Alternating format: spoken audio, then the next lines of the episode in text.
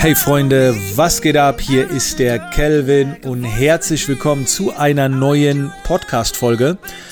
Heute rede ich mal über das Thema ähm, Produktivität steigern, eine meiner absoluten Lieblingsdisziplinen. Äh, und äh, da will ich jetzt einfach mal so ein paar Tipps raushauen und werde euch auch äh, noch eine Erfahrung aus alten Zeiten mit auf den Weg geben, die sehr spannend war äh, und durch die ich da damals meine Produktivität extrem steigern konnte. Fangen wir aber erstmal mit dem Thema an und mit den Tipps. Zuerst einmal beim Thema Produktivität ist es oft so, dass ähm, viele äh, sich fleißig fühlen und auch viel machen, aber nicht viel passiert. Und das ist dann nicht unbedingt äh, produ produktiv sein. Und hier gibt es so einen Unterschied, den habe ich mir irgendwann mal ähm, vor Augen gehalten. Und zwar der Unterschied zwischen Effektivität und Effizienz. Und den will ich jetzt mal ganz kurz nochmal ansprechen und erklären. Denn ich behaupte wirklich, dass viele von uns, wenn man sich produktiv fühlt, dass man definitiv effektiv ist. Effektiv sein bedeutet, ähm, seinem Ziel näher kommen. Also sein Ziel auch anstreben und erreichen. Also etwas machen. Okay? Das bedeutet effektiv sein. Es passiert auch was und man erreicht auch sein Ziel. Aber im Unterschied zur Effizienz ist es so, dass man bei der Effektivität oft länger braucht. Das bedeutet, bei der Effizienz geht es darum, in oder mit wenig Aufwand äußerst viel erreichen. Okay, also effektiv sein bedeutet etwas erreichen, sein Ziel erreichen und Effizienz bedeutet für dieses Ziel oder für dieses Erreichen möglichst wenig Aufwand zu betreiben, beziehungsweise sinnvoll aktiv zu sein, damit keine Ressourcen im Prinzip verschwendet werden. Und um effizient zu sein, empfehle ich euch, dass ihr immer auswertet, messt und trackt. Ähm, da geht man leider zu oft nach einer Vermutung. Also man baut an einer Website und, und sagt dann später, ja, also die, die, die bringt schon was, die Website, ja, ja.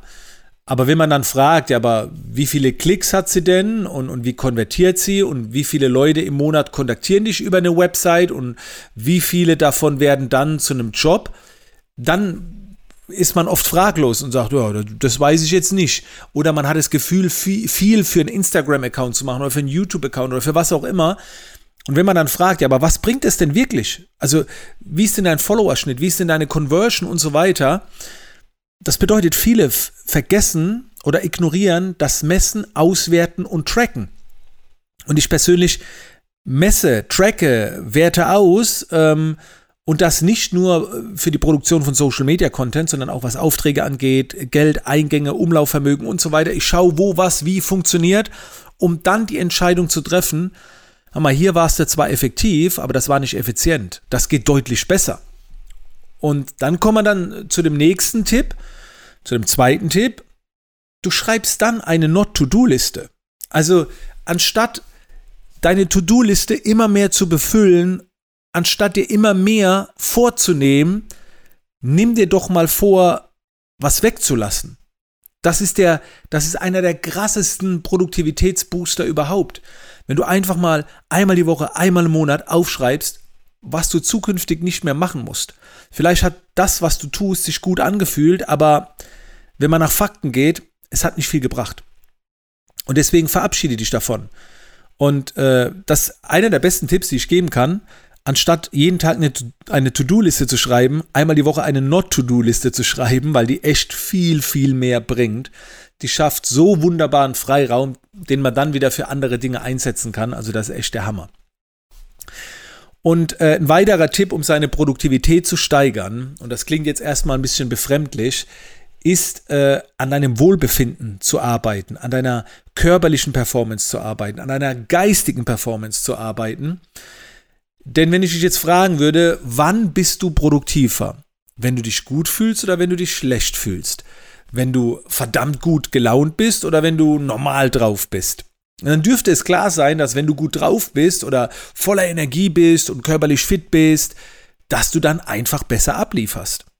Also, anstatt immer nur zu arbeiten, warum arbeitet man nicht viel intensiver an seinem Wohlbefinden, an seiner Erholung? Das machst du doch auch mit äh, technischen Geräten, die du wartest, säuberst, reinigst, damit sie wieder arbeiten können.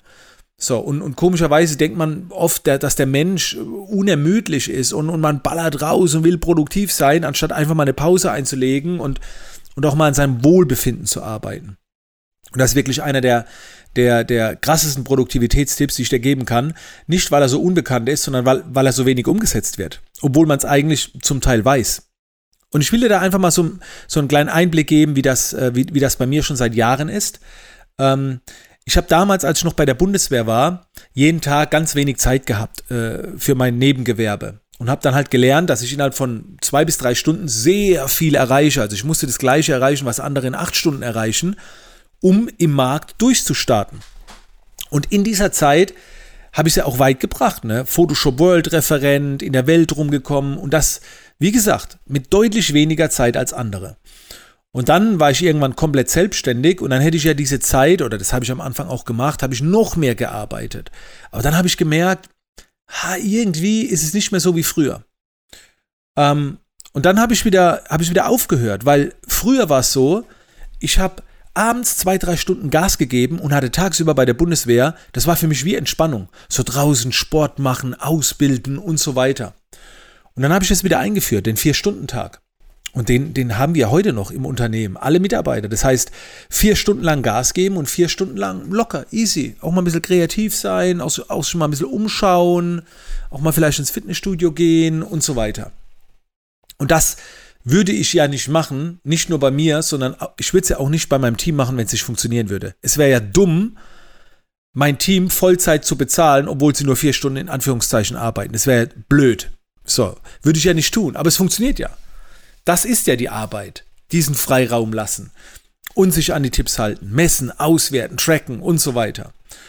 Und ich habe das halt, wie gesagt, auf die harte Tour gelernt, weil, weil ich damals so wenig Zeit hatte. Und, und seit heute, ich, ich schaffe in drei Stunden das, was andere in, in einem Tag oder zwei Tage für brauchen, weil ich es halt sechs Jahre lang musste. Es war ein gutes Training. Und ich empfehle das auch anzugehen.